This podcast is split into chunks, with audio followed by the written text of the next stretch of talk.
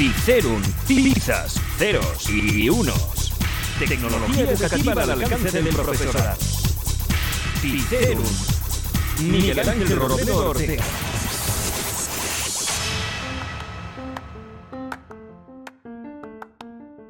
El aprendizaje basado en proyectos plantea la resolución de un proyecto, problema o reto como punto de arranque y motor para el aprendizaje. Con frecuencia se parte de una pregunta que genera un proceso de búsqueda de información o investigación, recogida de datos, análisis, interpretación, e implica la elaboración de algún tipo de producción por parte de los estudiantes. Esta producción es lo que aquí denominamos artefacto digital.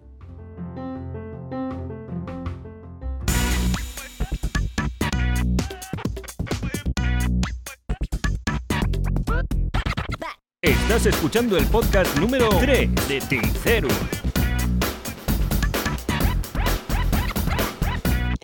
Hoy hemos comenzado este nuevo podcast con la definición de artefactos digitales que seguiremos ampliando después de este breve sumario. En cuanto a la noticia de la semana, rescatamos la noticia de Microsoft y sus martes de profes con Microsoft. Este martes tenemos más formación.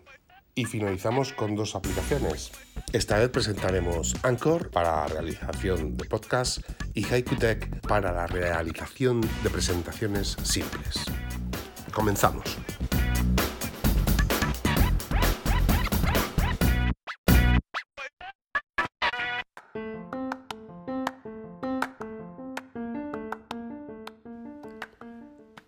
En la introducción, en el sumario, hemos hablado, os ha definido lo que es un artefacto digital, pero realmente, ¿qué importancia o cuán importante es un artefacto digital dentro de una metodología activa?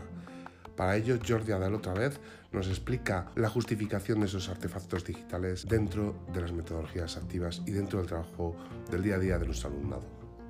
La creación de contenidos entra perfectamente dentro de una visión de la enseñanza en la cual el, sujeto que aprende es un sujeto activo, es decir, alguien que no solamente asimila información y la más o menos la organiza, sino que la pone a trabajar, la pone en acción.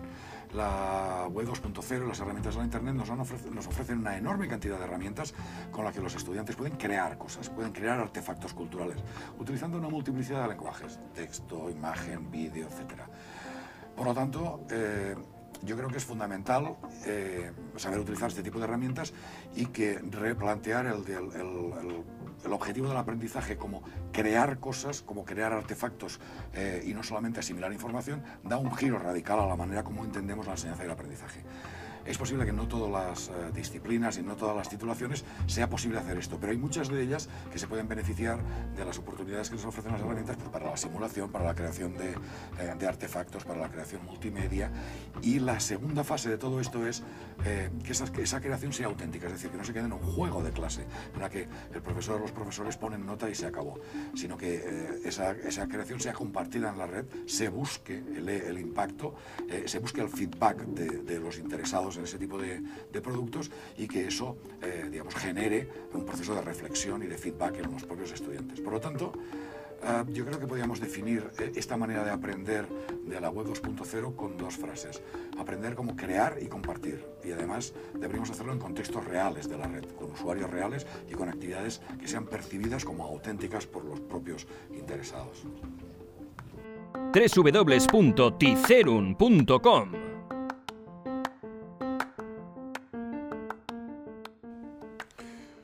Bueno, pues como veis, los eh, artefactos digitales de los que nos habla Jordi Ader, que por cierto podéis ver el vídeo mm, donde se ha extraído este audio en la descripción del podcast y también en, en, la página web donde publicamos este podcast con toda la información adicional que ello supone. Porque recordemos un formato podcast dura unos 10 minutos más o menos, pero luego toda la información que se trabaja en, en el podcast, en el episodio, está ampliada de forma bastante exhaustiva para profundizar un poco en cada tema que se va tratando día a día. Así que nuestra recomendación es que después de escuchar este podcast te pases por www.ticerum.com y allí en el episodio del podcast número 3 encuentres todos los links que amplían la información tanto de, lo, de este tema de artefactos digitales como de las demás aplicaciones y noticias que hablamos en el mismo. Y bueno, por cerrar el tema de artefactos digitales, recordar que, como bien dice Jordi Adel, una de las características más importantes que tiene es la motivación que hace que el alumno genere ese artefacto digital ya por el formato que en sí lleva, ¿no?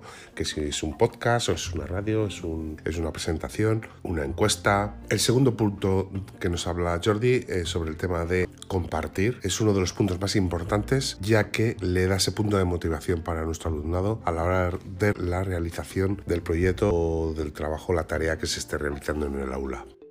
Otro punto que quería aclarar en este tercer podcast es que todos los episodios se hacen y se realizan a través de un dispositivo móvil, de un teléfono, por lo que, bueno, en principio hay muchas veces subidas y bajadas de volumen y, bueno, hay sus problemillas, ¿no? Poco a poco se van solventando y se intenta mejorar. La intención realizar un podcast, un audio semanal y que todo fuese a través de un teléfono, sin tener que depender de más dispositivos. Y sin más, nos vamos a la sección de noticias de la semana. Es el momento de comentar la noticia tecnoeducativa de la semana.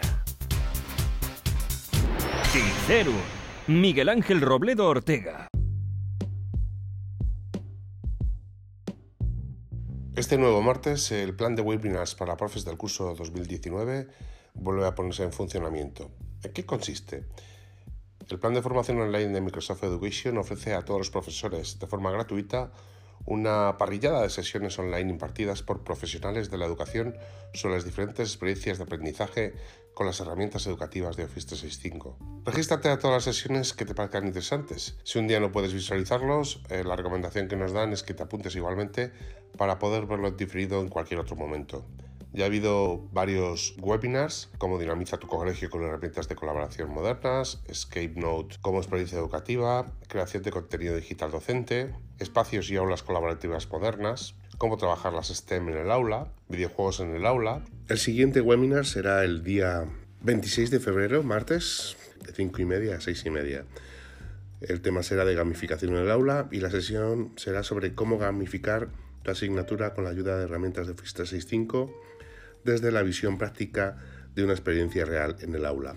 El ponente será Óscar Herrero del CEIP Arcipreste de ITA de Segovia. Apúntate al webinar y si luego no puedes atenderlo de forma online, el mismo enlace servirá para poderlo ver en diferido. Ticerum, Miguel Ángel Robledo Ortega. Es el momento de analizar y clasificar según taxonomía de Bloom revisada las apps de la semana. Y como primera aplicación de la semana vamos a hablar de Anchor, una aplicación para generar podcasts de forma sencilla e intuitiva. Aplicación para crear.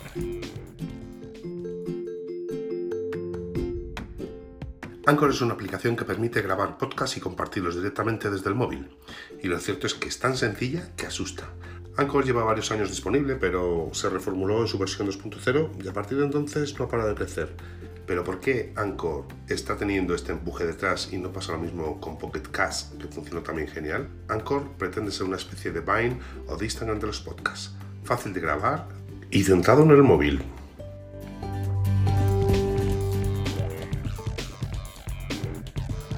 Vamos con la segunda aplicación de la semana. En este caso es Haiku Deck, una app para hacer presentaciones de forma simple. Aplicación para aplicar. Haiku Deck. Con Haiku Deck es muy fácil crear presentaciones bonitas con las que tu público se quedará asombrado. Da igual si estás desarrollando una idea, transmitiendo conocimientos, contando una historia o dando cuerda a una iniciativa. Aplicación destacada en las listas de novedades y de destacados de iTunes. Está disponible para iOS y también para escritorio en PC. Crea, edita y visualiza en cualquier momento y en cualquier lugar. Sobre todo destaca la facilidad de uso. La recomendamos al 100%.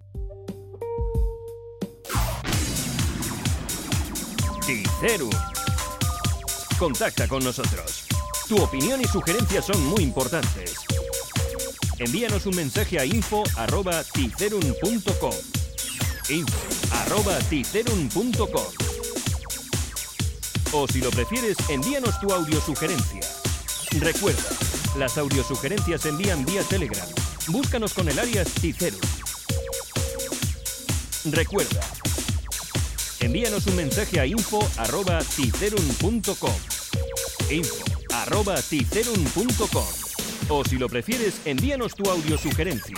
Las audiosugerencias se envían vía Telegram. Búscanos con el alias Ticerum. Tu opinión y sugerencias son muy importantes. Ticerum. Tecnología educativa al alcance del profesorado. Bueno, y hasta aquí nuestro podcast número 3 de Cicerum. Ya sabes, un tema, una noticia y dos aplicaciones que clasificamos según taxonomía revisada de Bloom. Pues nada, hasta la próxima semana. Un saludo.